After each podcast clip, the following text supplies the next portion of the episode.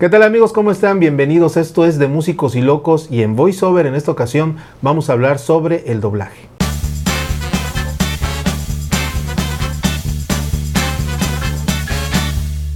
Amigos, muchísimas gracias por acompañarnos nuevamente aquí en nuestro programa de Músicos y Locos. Mi nombre es Carlos Saldaña y en VoiceOver, en nuestra sección, en nuestro episodio de VoiceOver, tenemos a nuestra amiga Diana Lara. Diana, muchísimas gracias por estar aquí. Gracias, Carlitos. Gracias por invitarme. Yo súper contenta. Perfecto, eso veo y eso me, eso me agrada. Eh, amigos, muchísimas gracias. les reitero, por cierto, eh, debería decirlo al final, pero lo voy a decir ahorita, lo voy a decir al final. Estamos ahorita, nos están viendo en YouTube. No dejen de apretar la campanita, no dejen de suscribirse a nuestro canal. Recuerden que seguimos en Spotify, Anchor, etcétera, en todas nuestras plataformas, porque esto sigue siendo un podcast. Eh, Diana, el programa de hoy, como ya comentamos en el inicio, vamos a hablar sobre el doblaje. Y, yo te agradezco mucho porque además tú eres alguien que sabe, que lo ha hecho, sabe de qué se trata el doblaje.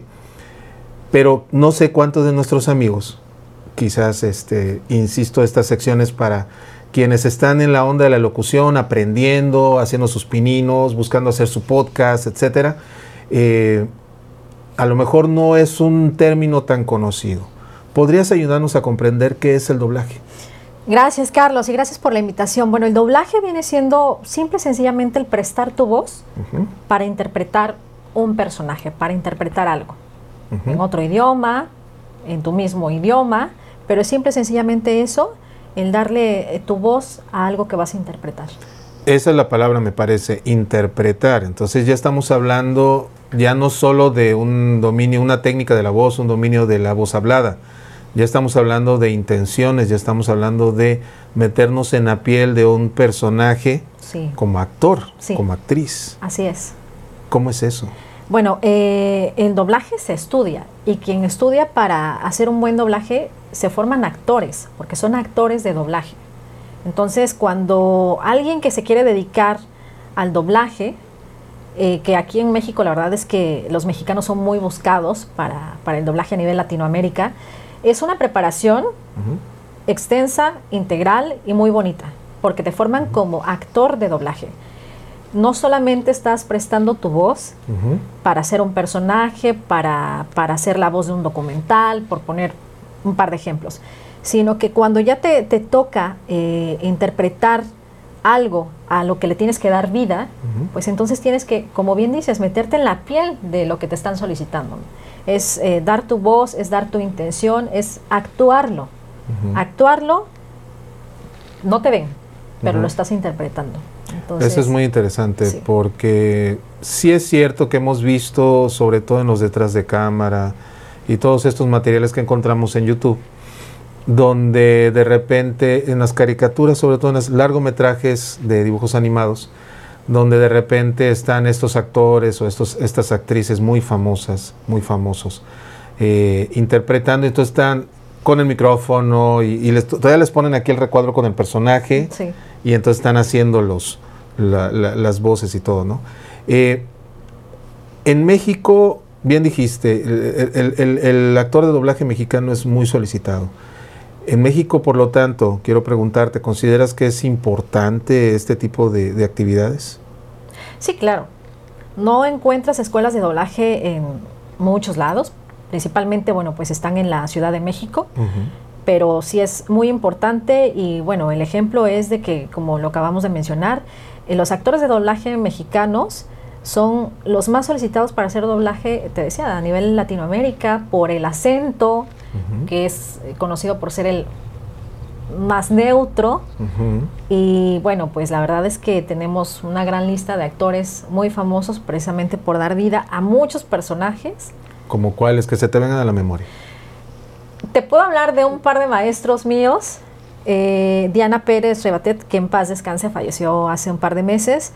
Pero bueno, ella era eh, la voz eh, de uno de, los, de varios personajes de Pokémon. de la villana de las caricaturas de Pokémon, de Sabrina, por mencionarte, participaciones en, series como La Ley y el Orden, que también hizo personajes, Ernesto Lezama, Mario Filio, por ejemplo, que es de los más conocidos y así. por mencionarte una lista enorme de actores mexicanos que son reconocidos por la interpretación. Y tan reconocidos que algunos de ellos hacen presentaciones prácticamente, claro, avalados por los personajes que han representado y de repente llenan auditorios. Digo, antes de la pandemia llenan, llenaban auditorios, esa es la verdad. Sí, sí, sí, es un mundo muy mágico, porque como cuando hablamos de los locutores de radio, que la magia que, que, tiene la radio es eso, que te están transmitiendo emociones a través de la voz, por un micrófono, por una bocina que tú estás escuchando. De igual forma el actor de doblaje, es decir, quién es el que está detrás de mi personaje favorito, quién es el que está detrás de ese comercial, eh, ya hablando de, locución comercial. Y bueno, siempre esa magia que te genera es lo que hace que a lo mejor se abarrote en lugares, ¿no? Es decir, quiero ir a conocer quién es, eh, cómo es mi, personaje de... Favorito, ¿no? Sí, claro. Ahora, eh, voy a contar una anécdota que es muy conocida, creo que puede ser muy ilustrativa y de ahí me gustaría que me ayudaras a encontrar consejos, comentarios y situaciones del doblaje. Eh, María Antonieta de las Nieves, conocida por el popularísimo eh, personaje de, Chespirito, del Chavo del Ocho, que era la, este, chilindrina. perdón, aquí me están corrigiendo, de la chilindrina, eh, en, un, en un programa, ella comentaba, porque ella, fue muy reconocida también como una gran actriz de doblaje, y ella mencionaba que en los 60s Disney, una película, ella hizo casting de voz para tres personajes y los tres se lo dieron a ella.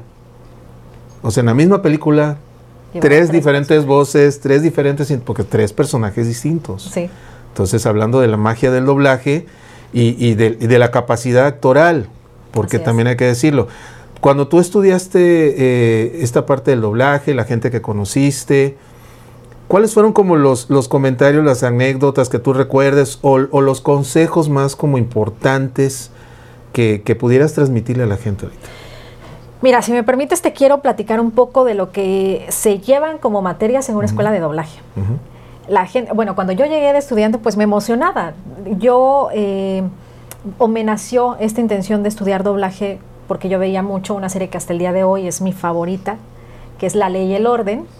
Y yo decía, bueno, ¿cómo, ¿cómo le hacen? ¿Cómo será el detrás de cámaras para darle vida a un personaje, el drama, el llanto, las risas, la ambientación? Y a partir de eso investigué aquí en Veracruz, desafortunadamente, y ojalá y se pueda, tener academias o escuelas de doblaje. Pero bueno, investigué y me fui a la Ciudad de México. En esta escuela a la que yo llegué, pues llegué con la emoción de decir, yo ya quiero pasar a la cabina, ¿no? De, doblaje para ya tener ahí mi escena y a ver cómo es y nos van a enseñar. Y no, con lo que me encontré es que la primera clase a las 8 de la mañana era la clase de canto, para empezar a vocalizar. Así es. De ahí nos íbamos a la clase de eh, lectura, lectura en voz alta, interpretar eh, diferentes obras. Yo decía, bueno, ¿a qué hora ya vamos? Pero eso es lo último. Claro. Porque es como cuando ya estás listo con todo lo demás. De ahí teníamos la clase de actuación, porque te forman como actor de doblaje. Eh, y la de expresión corporal. Y decía, ¿y para qué tengo que estar haciendo estos estiramientos si no estoy como ni en el ballet ni en, ni en la obra de teatro? Pero al final, conforme fui avanzando, me di cuenta que era precisamente las primeras herramientas, lo que tienes que, que aprender para entrar a una cabina que realmente sí fue emocionante porque ahí cuando ya me tocó entrar a, por primera vez a una cabina a doblar o hacer mis ejercicios de, doblaje, el saber que el que estaba ahí atrás, o sea, era la voz de tal personaje que yo veía en la tele, era padre, no era emocionante. Pero todo este camino que vas llevando en esta formación, se trata de eso, que te van formando como actor de doblaje y esto que mencionas, como anécdota de, María Antonieta de las Nieves, te habla de eso, de la capacidad actoral, de la versatilidad también, y de que ahí está también un poco de lo que se aprende cuando te preparas para hacer doblaje. Un tema que, bueno, podríamos llevarlo para, para otro episodio, el por qué de pronto existe estas diferencias a la hora de escoger un elenco para doblar una Claro. película, llamémosle animada, La que quieras. y buscar talentos que sean cantantes nada más, ¿no? Que al final te enseñan a cantar. Cuando vas a la escuela de doblaje, te enseñan a cantar, mínimo a vocalizar, porque generalmente, bueno, en los musicales, en las, en las películas animadas, las infantiles, pues se ve mucho precisamente que, que haya escenas que están cantando, estás cantando, se interpreten canciones. Y pues obviamente ahí es donde existe cierta riña de México, de muchos lugares del por qué escogen eh, a talentos que no son actores o que no son precisamente cantantes, pero son famosos. Cuando detrás de todo esto hay gente que realmente se prepara, Así como lo acabas de mencionar, una María Antonieta de las Nieves, como actriz y después para hacer doblaje, pues imagínate entonces también el tamaño de, de talento que hay en, en ella, ¿no? por mencionarlo. Y así, entonces, eh, al final sí es eh, sumamente importante la preparación, porque todo, todas estas herramientas te sirven para que a la hora de la hora demuestres la capacidad que tienes para hacer uno, dos y hasta tres personajes. ¿no? Definitivamente. Eh, entonces, bueno, hasta ahorita, hasta donde sabemos, eh, en la Ciudad de México es donde encontramos estas academias, estos espacios. Eh, habría que ver ahora con el trabajo que hay, toda la situación que hay digital, qué tantas otras opciones hay en la red. Eh, eso creo que puede ser bueno para acercarnos, también Sí, para uno claro. no desplazarse, aunque siempre es bueno tener el contacto. En algún punto eh, fuera de la pandemia podremos regresar a esto. Ahora, eh, para ir cerrando, Diana, eh, definitivamente hacer locución no es lo mismo que hacer doblaje. Definitivamente. Eso No. lo dejamos claro, ¿no? Sí. Ok. Eh, por último, tu experiencia en, en- en este trabajo. Bueno, de veras, perdón. ¿Cuánto tiempo te llevó a estudiarlo? A mí, dos años, pero es dependiendo el tipo de escuela o de cursos a los que tú asistas. De Digo, hay desde talleres Claro. que te pueden durar a lo mejor tres semanas, un mes. Talleres meses, diplomados, etcétera, Diplomados, ¿no? como asistir como tal, como alumno a una escuela de, Ok. de doblaje. Perfecto. ¿Dónde te pueden encontrar, Diana? En mis redes sociales estoy como Dilara en Facebook y en Instagram como nena-diana-lara. Y mi celular es 2291-62-2600. Perfecto, digo, para cualquier locución o algo que necesiten, aquí está Dianita. Diana, muchísimas gracias por, por platicarnos todo esto. Y nos podemos seguir si quieres, No, ya lo media sé. hora, una hora. Muchas sé, gracias por invitarme. No, Gracias. gracias a ti. Y gracias a ustedes por estar aquí con nosotros. Recuerden, suscríbanse aquí con nosotros en, en el canal de YouTube. Agarren ahí la campanita para que les llegue la notificación de cada video. Continuamos en nuestras plataformas digitales como podcast, por supuesto. Esto es de Músicos y Locos. Mi nombre es Carlos Saldaña. Nos vemos en la próxima.